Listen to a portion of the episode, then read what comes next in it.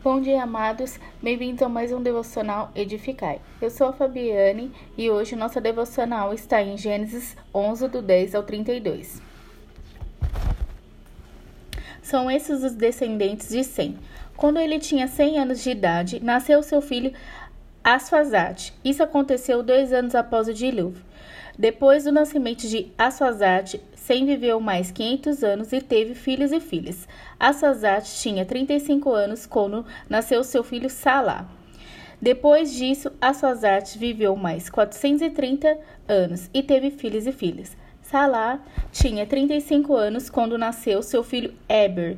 Depois disso, Salá viveu mais 403 anos e teve filhos e filhas. Eber tinha 34 anos quando nasceu seu filho Peleg. Depois disso, Eber viveu mais 430 anos e teve filhos e filhas. Peleg tinha 30 anos quando nasceu seu filho Hel. Depois disso, Peleg viveu mais 209 anos e teve filhos e filhas. Hel tinha 32 anos quando nasceu seu filho Zerug. Depois disso, Hel viveu mais 207 anos e teve filhos e filhas. Zerug tinha 30 anos quando nasceu seu filho Naor. Depois disso, Zerug viveu mais 200 anos e teve filhos e filhas. Naor tinha 29 anos quando nasceu seu filho Terá. Depois disso, Naor viveu mais 119 anos e teve filhos e filhas. Aos 70 anos, Terá é, era pai de três filhos, Abrão, Naor e Harão. Essa é a história de Terá. Terá foi pai de Abrão, Naor e Arã. Arã tinha um filho chamado Ló, mas Arã morreu ainda novo, e Ur, em Ur dos Cadeus, na terra em que tinha nascido. Terá, seu pai, ainda vivia quando ele morreu. Nesse meio tempo, Abrão e Naor casaram-se. Abrão casou-se com Saraí, Naor casou-se com Milca, filha de Arã e irmã de Isca, Isca.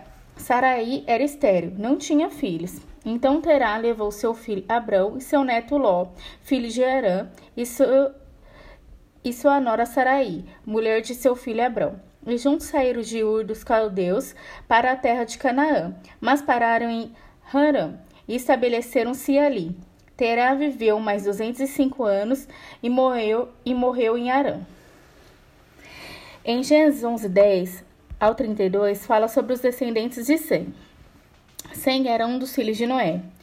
Podemos perceber o encurtamento da duração de vida estava em vigência. Nos versículos 24 em diante, relata que Naor, te, Naor teve um filho chamado Terá. Terá, com 70 anos, era pai de três filhos, Abrão, Naor e Haram. Arão tinha um filho chamado Ló, mas Arã faleceu jovem na cidade de Ur, dos caldeus, onde havia nascido. Terá, pai de Arã, ainda vivia quando seu filho morreu. Durante esse tempo, Abrão e Naor se casaram. Se casaram. Abrão casou-se com Saraí e ela era estéril, não podiam ter filhos. Naor casou-se com Milca, filho de Arã. Em um determinado momento, Terá decidiu se estabelecer em outro lugar com seu filho Abraão e sua esposa Saraí, e seu neto Ló, filho de Herã.